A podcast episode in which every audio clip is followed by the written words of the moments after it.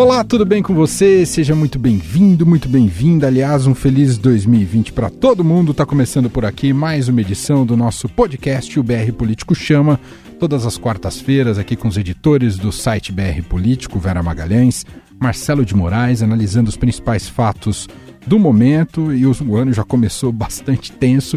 Tudo bem, Vera Magalhães? Feliz 2020 mais uma vez, como vai? Feliz 2020, Emanuel, para você, para todos os ouvintes do BR Político Chama. Já dá para ter saudade de 2019? tá aparecendo, né? tá aparecendo. Marcelo de Moraes, direto de Brasília. Bom, pelo menos, Vera, virou o ano e zera tudo o futebol. Ah, é, tem esse, tem, tem esse, esse lado esse positivo. lado positivo. Tudo bem, Marcelo? Feliz 2020 para você. Feliz 2020, Emanuel. Feliz 2020, Vera, pra todo mundo. Bom ano. Eu tô querendo dar feliz 2021, que eu tô achando que esse ano é melhor de dar uma puladinha, né? Pra ver se começa de outro que começou bravo, hein? Começou difícil, é isso mesmo. Bom, e esse é um dos temas de hoje aqui do nosso programa, do nosso podcast. Aliás, logo no primeiro bloco, daqui a pouco, Vamos falar um pouco mais sobre a crise Estados Unidos e Irã e seus desdobramentos, inclusive para o Brasil, reflexos na economia e como a diplomacia brasileira tem se comportado até agora esse assunto do nosso primeiro bloco, que também o Gustavo Zuc traz um destaque direto de Brasília sobre isso. O general lá, que não é general, nós repudiamos terrorismo em qualquer lugar do mundo e ponto final. No segundo bloco do programa, Bolsonaro e os livros didáticos, o presidente quer suavizar o material e, segundo ele, o ministro Weintraub, eles vão acabar com o suposto kit gay essa narrativa está de volta. A partir de 21 e 21, todos os livros serão nossos, feitos por nós. Os pais vão vibrar, vai estar lá a bandeira do Brasil na capa, tá? e, não, e não duas. Tá? Vai ter lá o hino nacional. É, vamos, os livros hoje em dia, como regra, é um montão de, de amontoado de, de, de muita coisa escrita, tem que suavizar aquilo. Vamos falar também nessa edição, no último bloco do programa, sobre privatização dos Correios. Será que ela subiu no telhado? O Bolsonaro diz que quer fazer, mas que também não quer prejudicar os servidores. E até o próprio Correio que a gente quer privatizar, mas tem dificuldade. É um monopólio que até o ano retrasado deu prejuízo. Meteram a mão, arrebentaram com postais do fundo de pessoal, arrebentaram os servidores é um passivo grande. Você tem que buscar solução para tudo isso. Ajeite seus fones de ouvido porque o BR Político Chama já começou. BR Político Chama. O que você não pode perder na política e na economia. Com Vera Magalhães, Marcelo de Moraes e Emanuel Bonfim. Olá, meu nome é Luísa Queiroz e eu sou estagiária do BR Político em São Paulo. E este é o BR Político Chama, nosso podcast que, toda quarta-feira, trata dos bastidores do poder. Para ficar bem informado, assine o BR Político. Aqui você tem acesso a análises e informações exclusivas para compreender as decisões que movem o país. Confira o nosso site www.brpolitico.com.br e conheça nossos planos de assinaturas. BR Político Chama. Vamos aqui então no nosso primeiro bloco falar sobre os desdobramentos dessa crise envolvendo Estados Unidos e Irã, com capítulos novos saindo todos os dias, né, uma escalada de tensão e de conflitos efetivamente, uh, depois da morte do general Qassim Soleimani e com reflexos no planeta todo, nas economias e também com reflexos no Brasil e um teste para a diplomacia do governo do presidente Jair Bolsonaro Aliás, sobre esse teste, qual que é o resultado? Qual que é a nota, Vera Magalhães? Até agora está de recuperação a diplomacia brasileira, Emanuel, porque ele soltou uma nota no primeiro momento, após o ataque com drone norte-americano que vitimou o general Soleimani, é, em que praticamente se alinha aos Estados Unidos. Não diz com todas as letras, mas faz uma condenação ao terrorismo, portanto equiparando a guarda revolucionária do Irã a uma organização terrorista, algo que não é consensual na ONU. É o entendimento dos Estados Unidos, mas não o da Organização das Nações Unidas. Então o Brasil comprou um lado da história.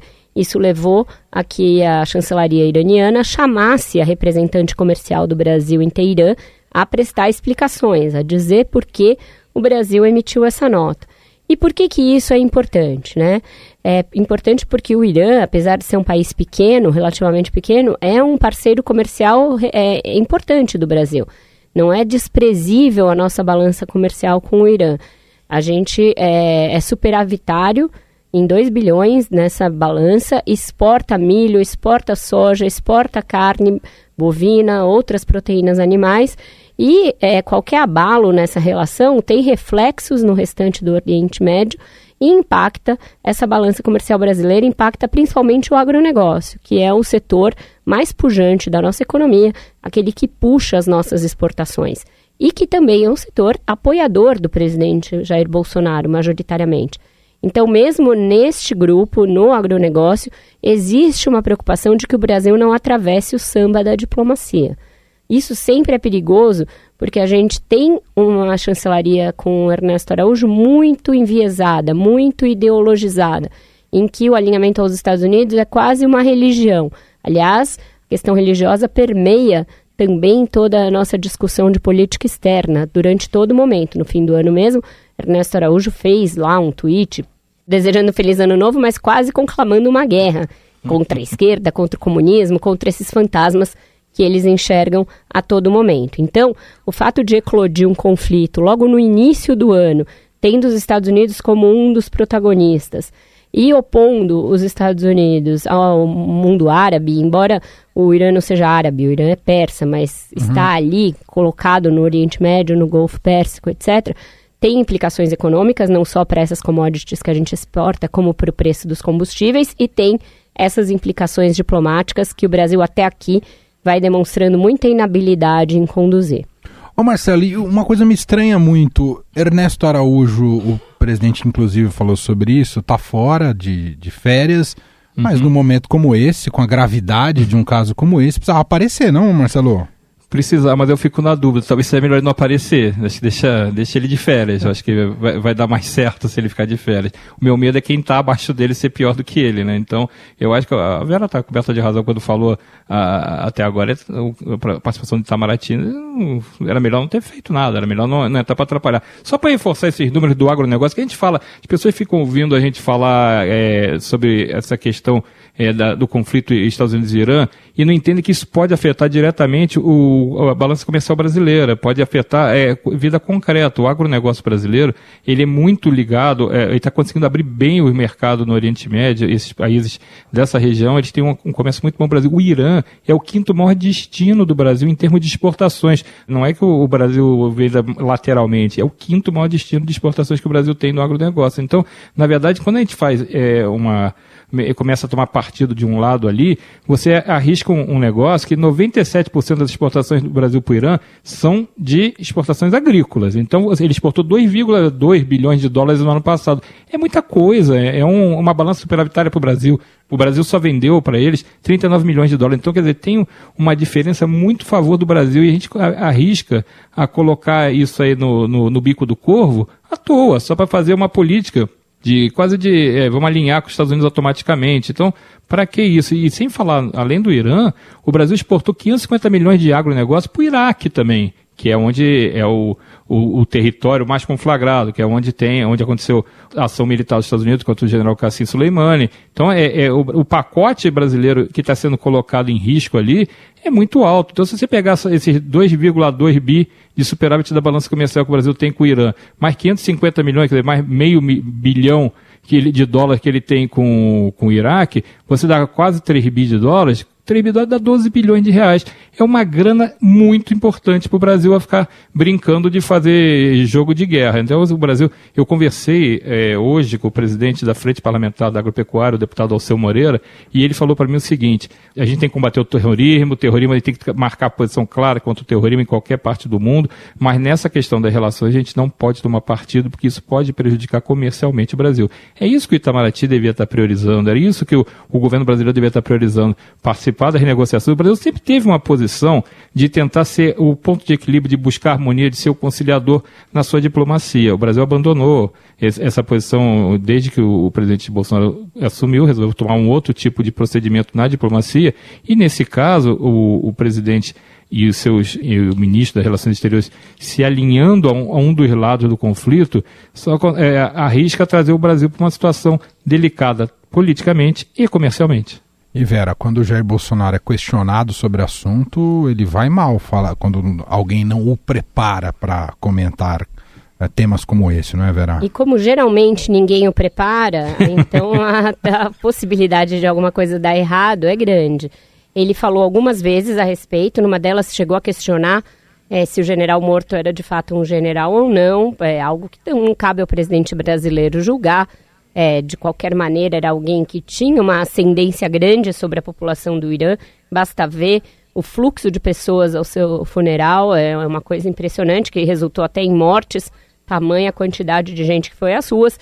Então não é algo desprezível, não é algo que dê para acreditar só na conta do ah, era um terrorista. Isso é uma explicação simplista que não dá conta da complexidade da situação política do Irã e nem das consequências, como se viu, né? O Irã foi lá e na noite de terça-feira bombardeou bases americanas no Iraque e prometeu ainda ir além e atacar o território norte-americano e parceiros dos Estados Unidos, como os Emirados Árabes e Israel, caso os Estados Unidos cumprissem a sua promessa, a sua ameaça de fazer uma reação desproporcional. Então você veja, Emanuel, que a gente está caminhando sobre um fio de navalha muito tênue.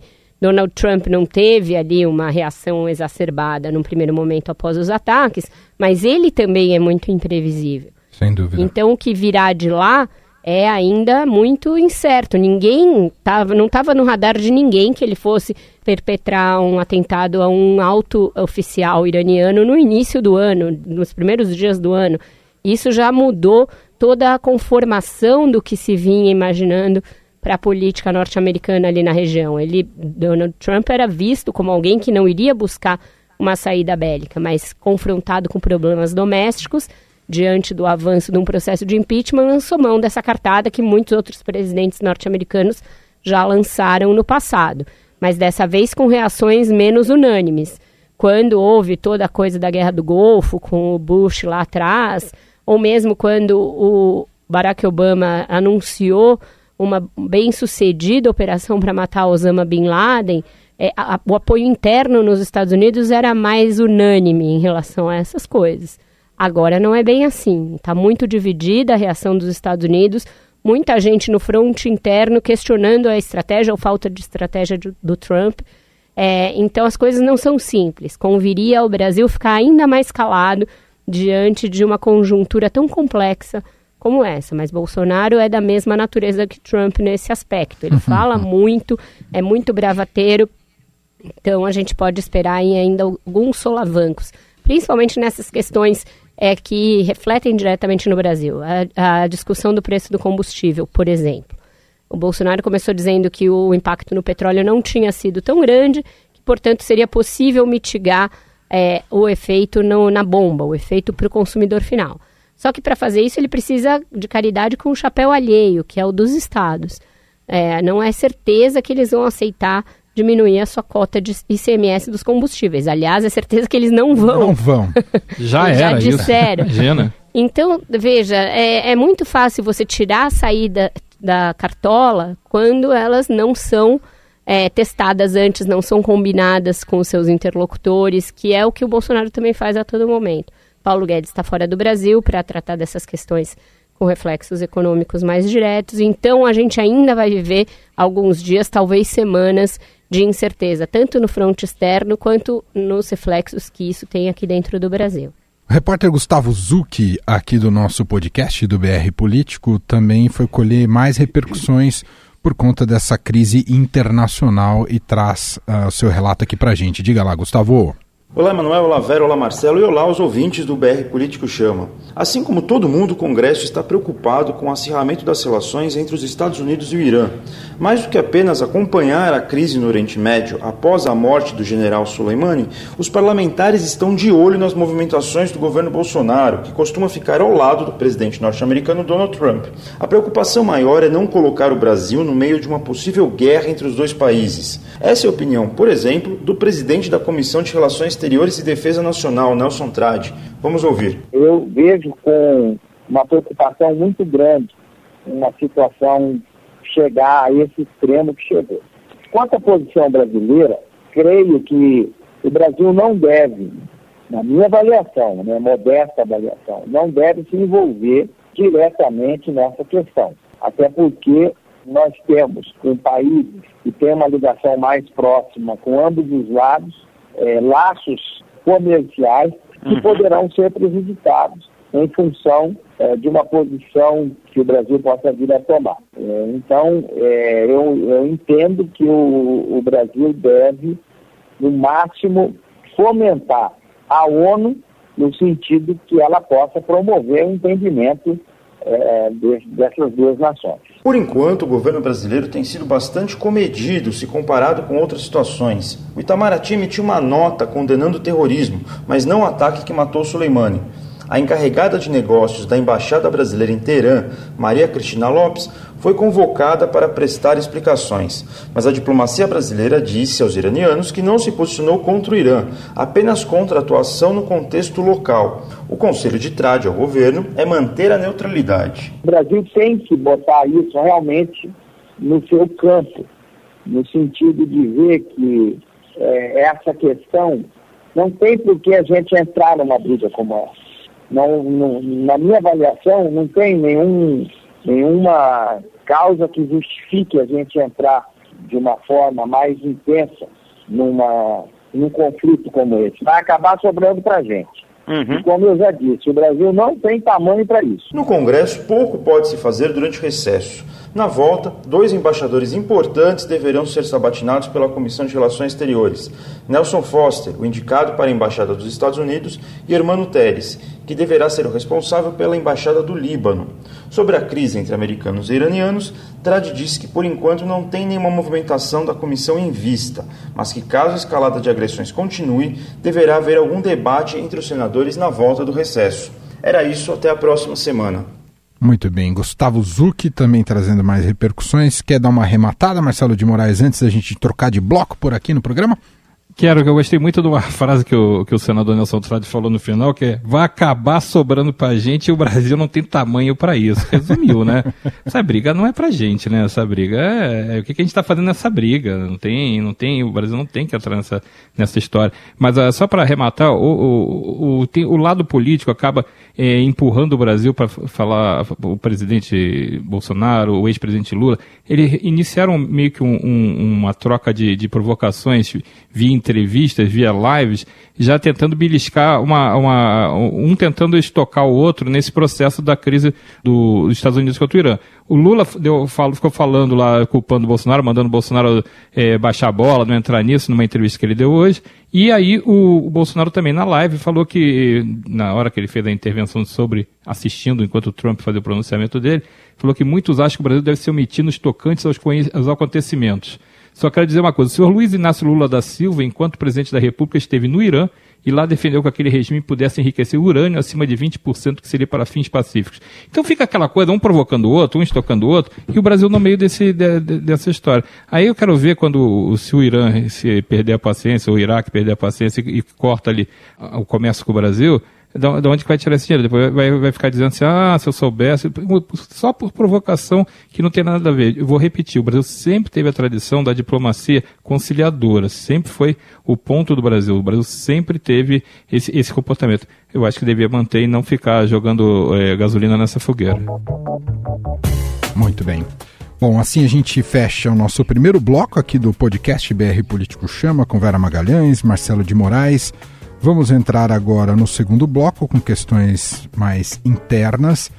A gente comentou isso tanto no programa de balanço de 2019 quanto no programa no primeiro de 2020 de projeções. Falamos sobre a pasta da educação, tudo aquilo que ela gerou em 2019 e até alguma perspectiva de mini reforma ministerial que pudesse atingir o Abraham Weintraub. Bom, a pasta da educação já apronta surpresas nesse começo de 2020, não muito diferente daquilo que foi 2019. Primeiro, o presidente Jair Bolsonaro, na sexta-feira, defendeu mudanças em livros didáticos, afirmando que atualmente eles têm muita coisa escrita e que é preciso suavizar. Depois, na terça-feira, uh, nessa terça-feira, dia 7, o ministro da Educação, Abraham Weintraub, teve lá um encontro com Bolsonaro. Uh, ele enalteceu o trabalho do Ministério da Educação durante essa reunião e citou especialmente o programa Conta para mim, que foi lançado em dezembro, que incentiva a leitura no ambiente familiar.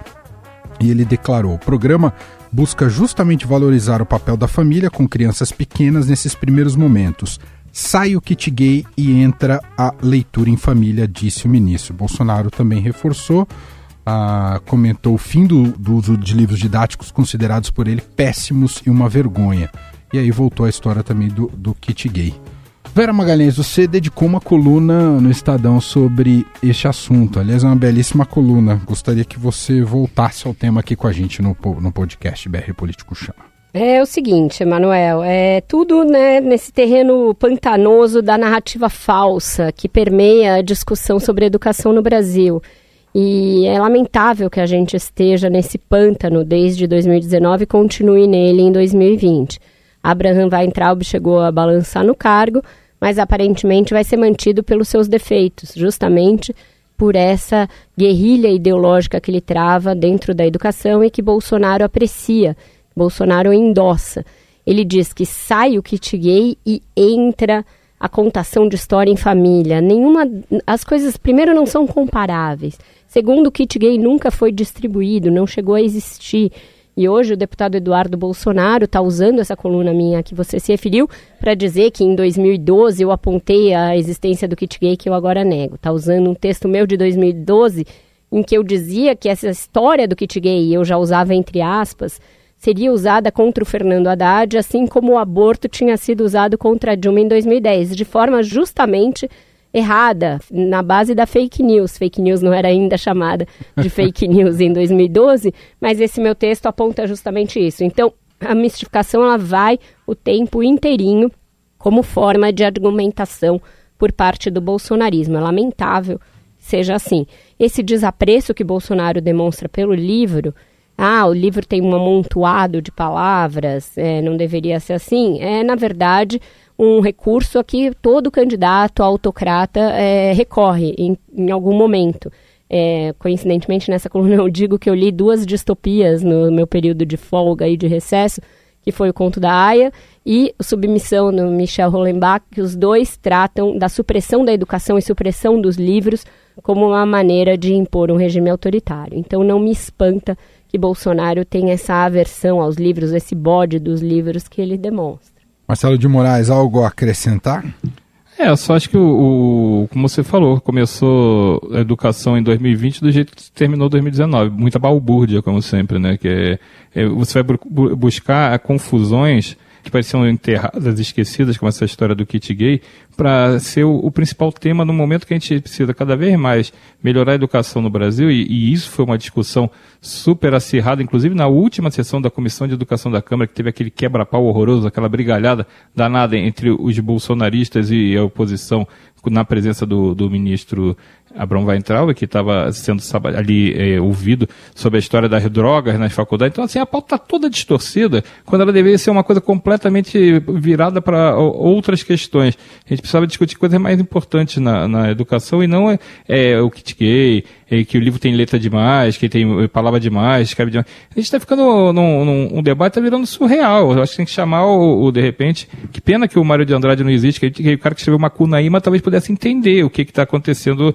nessa discussão, porque tem que ser uma, uma coisa explicada. Tudo bem que não que a gente sabe que mudou a filosofia do quando muda um governo, a gente sabe que tem outras diretrizes, mas se perde um tempo com tanta bobagem, se perde um tempo com um, um debate tão absurdo que a gente fica achando assim, não tem chance de dar certo se for assim, se caminhar desse jeito. Eu acho que o Abrão Weintraub, ele ganhou um, um, oxigênio, um fôlego, mas eu acho que ele não termina esse ano no governo. Eu acho que ele, ele é, a quantidade de, de, de pouco resultado que ele oferece para a educação vai acabar custando o cargo dele. Muito bem. Ainda dentro desse bloco, também queria captar o comentário de vocês sobre a questão da energia solar. O presidente Jair Bolsonaro afirmou nessa terça que acertou com a Agência Nacional de Energia Elétrica que não haverá taxação de energia solar no Brasil. Ele passou do ponto né, nessa ingerência? Ele vai poder definir? Ele conseguiu essa negociação, Vera? Pois é, Emanuel, esse é um caso também que as palavras importam, né? Qual o uso que você vai escolher? É, as pessoas estão falando em sobretaxação da energia solar, algo que seria de fato absurdo se fosse isso. É uma energia mais limpa, é uma energia é, que é desejável que seja incentivada no Brasil, então se você sobretaxar isso, realmente é algo bizarro e absurdo. E muita gente comprou essa versão, mas não é exatamente disso que se trata. O que existe hoje é um subsídio estipulado em 2012 para incentivar a instalação de painéis, eh, painéis de energia fotovoltaica e que já era previsto para ser revisto em 2015.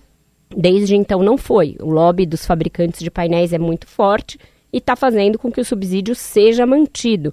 Acontece que mesmo com a amplificação dessa energia e a sua, é, de certa forma, popularização, ela ainda é muito restrita a poucos usuários, algo como 200 mil residências no Brasil todo. E existe esse subsídio que é rateado na conta de luz de todo mundo. Portanto, é para poucas pessoas e todo mundo paga. É diferente, por exemplo, da tarifa é, social de energia elétrica, que atinge milhões de pessoas e também é rateada. É essa a controvérsia que a ANEL estava que, querendo dirimir, mas que agora já foi sacrificada no altar da discussão política enviesada. Bolsonaro falou que se quer taxar o sol, é uma frase que pega bem, de alguma maneira, né? Embora Dilma tenha sido tenha virado meme, meme por isso tocar vento, ele diz que se quer taxar o sol quando não é isso. É, não se quer taxar o sol, se quer apenas tirar um subsídio. Isso foi promessa dele de campanha, que os subsídios terminariam, que ele terminaria com essa política, que é uma política, de qualquer maneira, do PT. Veja o contrassenso. Mas agora ele já encerrou a discussão, ele tem feito isso, quando ele não gosta de uma discussão, ele dá um cala-boca geral ali, não chega, não se fala mais nisso, e foi isso que aconteceu com essa discussão. A gente pode até discutir se a taxa pode, eh, se o, o subsídio deve ser prorrogado em nome de uma melhora é, na matriz energética, mais é, ampliação da, de uma energia limpa como é a energia solar. Mas esses painéis, eles não desligam a pessoa da rede, então a pessoa usa ali né, é, em determinados horários, mas ela continua sendo abastecida pela rede de energia, então não é uma substituição totalmente, e ele, por enquanto, atinge pouca gente. Então é, um, de uma certa maneira, um subsídio que é dado para a elite. Marcelo, você tem algo a comentar também? Você que tem um, um sol dobrado aí em Brasília, não é? é? Até que agora a época é de chuva por aqui, né? Até que agora tá mais tranquilo. Mas assim, é, virou, a, a, carimbou o projeto, toda essa discussão, como a, a taxar o sol. Então quando você diminui a discussão para uma coisa assim, você é difícil você ter argumento que convença a, a, opinião pública, porque taxar o sol, pô, imagina, vai taxar o sol, taxar o ar, taxar a praia, taxar. Então você começa a ficar aquela discussão rasa. Então você não entra é, no que é o que é conveniente realmente, o que é justo, o que não é justo. Claro que tem um monte de coisa para ajustar, mas a discussão ficou muito. É, pegou essa história de taxar o sol e rapidamente o, o, presidente Jair Bolsonaro também conversou com o presidente da Câmara, Rodrigo Maia, com o presidente do Senado, Davi Alcolumbre, pedindo o apoio deles para aprovar um projeto com urgência, assim que o Congresso retornar do recesso, para impedir que, que mude a regra na questão da taxação da, energia solar. Então, você tem um jogo que já está definido. É o melhor jogo para a gente? É isso que é a dúvida. Essa discussão acabou sendo feita é, de uma maneira muito é, simplista, né, de você dizer, se resumir a isso, a taxar o sol, não taxar o sol. Óbvio que ninguém quer pagar por, por um negócio que você tem, mas não é esse o custo do, do processo de energia solar, não é simplesmente o, o, sol que bate ali que você está taxando. Tem todo o uso de rede, toda, toda uma, uma questão de distribuição, de, de excesso que você compensa depois. Então é, é uma discussão que é super técnica, importante pela qualidade que tem a energia solar, ela é muito boa, você tem um monte de vantagem. Por isso que essa é uma pena que essa discussão se resuma a um, a um debate mais raso, em vez da gente conseguir fazer uma, uma discussão bacana e bem profunda sobre o, o, o, tipo de energia que a gente quer usar. Cada vez mais dá para você aprofundar qual, qual, é a matriz que a gente quer para o país, um monte de coisa. Dá para você fazer, abrir essa discussão, fazer um, um, um grande debate sobre um monte de, de assuntos em relação à energia e a gente acaba saindo para esse o pequenininho, fica naquela coisa do, do vamos, vamos, vamos impedir taxar o sol. Então acho que essa discussão contaminou, não tem mais jeito e não vamos taxar o sol. Muito bem. Assim, taxando ou não taxando o sol, a gente encerra. Esse... Vamos taxar o verão. Taxar o verão. Esse bloco aqui do nosso podcast, o VR Político Chama. E já entrando no último bloco, e eu vou nesse último bloco, nosso assunto é a privatização dos Correios ou a não privatização dos Correios. Eu vou começar esse bloco com um comentário do Marcelo de Moraes, porque inclusive ele fez uma ampla análise sobre isso no BR Político Analisa. Você que é assinante, se torna assinante do BR Político, no brpolitico.com.br. Além das notícias do dia, comentadas pelos dois, Vera e Marcelo, você tem uma série de newsletters, entre elas o BR Político Analisa, que sai todos os dias à noite e justamente, claro, pegando os principais temas do dia. E Marcelo, você falou bastante sobre, na última edição né, do BR Política Analisa, sobre a privatização dos Correios após a declaração do presidente Jair Bolsonaro. No fundo, ele está entregando os pontos? Como é que é, Marcelo? Eu acho que ele não entregou os pontos, mas ele viu que é muito difícil. O que, o que a gente constatou na, na declaração dele, que ele entendeu como é difícil no Brasil você fazer qualquer tipo de privatização. Quando o, o, a campanha dele foi vitoriosa, já durante a campanha, o ministro Paulo Guedes e os outros, outros auxiliares dessa área econômica do, do então candidato Jair Bolsonaro já avisavam que teriam, pretendiam fazer um amplo programa de privatizações coisa que foi executada, é, é confirmada quando Bolsonaro foi eleito. Criou-se toda um, uma expectativa para um processo de privatização robusto no Brasil, só que é difícil você fazer porque tem muita é, dificuldade. Primeiro tem a resistência política à venda das grandes empresas, você tem é, fiscalização muito rigorosa, que tem que ter realmente do Tribunal de Contas da União para ver todo o processo, e tem a questão dos servidores que trabalham nessas empresas, né? Você tem muita gente empregada nas estatais não pode realmente tratar como se fosse nada, né? E outra questão é que o Supremo Tribunal Federal aprovou uma resolução que as empresas mães, as chamadas empresas mães, ou seja, as principais estatais e não as subsidiárias delas, elas para serem vendidas precisam da aprovação do Congresso. Então o, o presidente Jair Bolsonaro, depois de um ano à frente do governo, constatou a realidade. Ele descobriu que ele gostaria muito de privatizar a empresa de Correios, que era em tese uma quase uma unanimidade até dentro do Congresso a favor de que essa empresa está gigante e não está atendendo como poderia atender a sociedade, então seria um, uma boa empresa para começar a privatização. E o presidente percebeu que não é assim, que tem, primeiro, uma massa de servidores muito grande, que ele mesmo falou que não pode atirar, jogar os, os servidores para cima, para o alto, ou seja, abandonar eles sem os direitos deles, e que tem toda a fiscalização do TCU, tem todo o processo dentro do Congresso. Então ele descobriu que no Brasil é muito difícil privatizar, e cada vez mais será difícil, porque tem um ano eleitoral, onde essas questões políticas pesam muito, ninguém quer desagradar é, servidor, ninguém quer mexer em coisa que dá polêmica. Então, ele constatou o que a gente já sabia, que para privatizar uma empresa grande, você vai ter que fazer uma ginástica política incrível. Por exemplo, Eletrobras, que é outra empresa que é considerada a joia da coroa no sistema, no processo de privatizações. A Eletrobras já tem a resistência declarada e aberta do presidente do Senado, Davi Alcolumbre, que diz ter o apoio de toda a bancada do Norte no Senado e toda a bancada do Nordeste no Senado contra essa privatização. Então você fica com uma, uma situação muito complicada para o presidente bancar essas privatizações desse jeito. Só que ele, o Paulo Guedes quer, o ministro Paulo Guedes eh, defende abertamente a privatização, que é privatizar essas empresas. Então você Tá difícil de fazer. Eu acho que o presidente não desistiu, mas acho que ele percebeu o tamanho da encrenca que ele vai ter que administrar. Eu conversei com o Rodrigo Maia e ele também agora na questão dos correios, ele disse que ele não é, é não precisa privatizar. Ele defende um outro modelo, defende que você quebre o monopólio dos correios abra para concorrência e aí sim você poderia ter uma, um serviço melhor, uma, uma prestação de serviço melhor para o usuário. É uma posição intermediária, só que não é vender a empresa, é abrir é, quebrar monopólio. Então é uma, é uma, outra coisa. Isso certamente não é o que o mercado, que está muito atento ao processo de privatizações, aguarda para essa questão. Quem paga a conta é a sociedade, né, Vera Magalhães? E ainda não tem um serviço adequado, aliás, muito longe do adequado. É engraçado porque nos anos 80, os Correios apareciam em qualquer topo de lista de empresas ou entidades ou instituições mais confiáveis, né, no Brasil. Era ali um, um cluster de sucesso, mas é, com a informatização, com o comércio eletrônico, com todas as coisas que vieram depois disso, ele não se atualizou, ficou para trás, justamente pela reserva de mercado, pelo fato de ser um monopólio estatal, é, depois por ser objeto de uma intensa corrupção desde o governo, pelo menos desde o governo Lula, né, quando houve ali, explodiu o caso do, dos apaniguados do Roberto Jefferson colocados lá dentro e recebendo propina e que aí, é, em contra posição a isso, ele revelou o esquema do mensalão. O fundo de pensão dos Correios é um, foi um dos mais assaltados aí no ataque que houve aos fundos de pensão de funcionários de estatais também. Então, hoje é uma estatal sucateada, roubada, depauperada e que não tem condições tecnológicas e logísticas de competir de igual para igual com empresas do ramo que atuam no mundo todo. E com empresas, por exemplo, como a Amazon, que hoje em dia cumpre um papel muito similar ao dos Correios. Então é uma situação delicada. Para privatizar, eu acho que vai ter todos os problemas políticos que existem, porque você precisa ainda quebrar o monopólio, então tem que mexer na Constituição, é diferente de outras privatizações que não dependem de emenda constitucional, essa depende, então tem esse primeiro passo e depois a venda especificamente.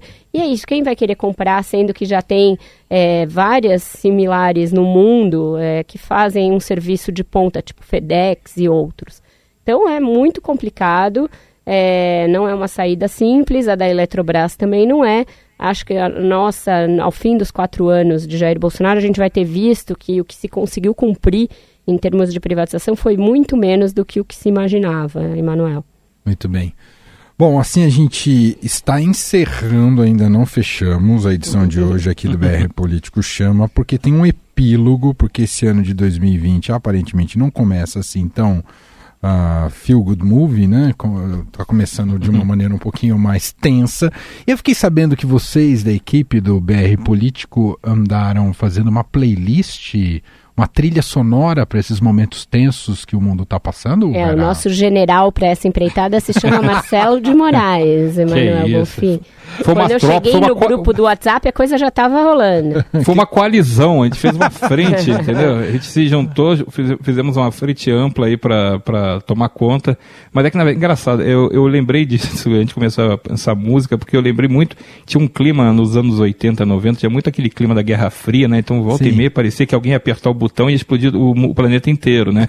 então, tinha muita música dos anos 80, aí depois dos anos 90 pegou um pedaço, principalmente naquela era Reagan, né? Que o, parecia que era a coisa mais, mais beligerante pelo estilo do, do presidente dos Estados Unidos na, na época. Então tinha um, um, climão. Então aí comecei a lembrar umas músicas da, daquela época, umas músicas dos anos 80. Tinha uma que eu, que eu lembrava muito, que era uma banda chamada, que eu achava uh, engraçado o nome dele, que era Timbuktu, que era um, era um, um, trocadilho com Timbuktu, né, que é uma, uma cidade. Então tinha, é, e ele fazia uma música que, pensando num, num hecatombe nuclear, que chamava O Futuro é tão brilhante que eu preciso usar óculos escuros. Aí eu lembrei daquela música e, e era usar óculos escuros por causa da, da, radiação nuclear, né? Então eu lembrei daquela música e começamos a fazer. E, e a Vera deu também puxou espetáculo. A outra, Alexandra, uma, não parou mais. Alexandra Martins e eu, e a playlist virou uma playlist efetivamente, tá no meu perfil lá no Spotify. Aberta. Os ouvintes do BR Político Chama, que já estão nessa plataforma de streaming, é só procurar. Chama Until the End of the World, que é o nome de uma música do YouTube que também consta da playlist. Título de um filme importante do Wim Wenders. E tá tudo lá, é bem legal. A gente vai encerrar tocando uma das músicas. Uma do R.E.M. que é a mais alegrinha, né? Por incrível alegrinha. que pareça. Vamos ser otimistas, né? Vamos torcer que vai ter mundo ainda, né? É, a gente volta na um semana que vem, que é né? parecido com a Terra, né? Teve isso tá essa semana. Tá. Podemos começar um foguete, a pegar né? o foguete. Vera, Marcelo, obrigado. Boa semana para vocês. Até semana que vem com mais um podcast, se ninguém apertar o botão, tá bom? Se ninguém apertar o botão e se a gente não pegar o foguete. Até semana que vem volta. A gente volta.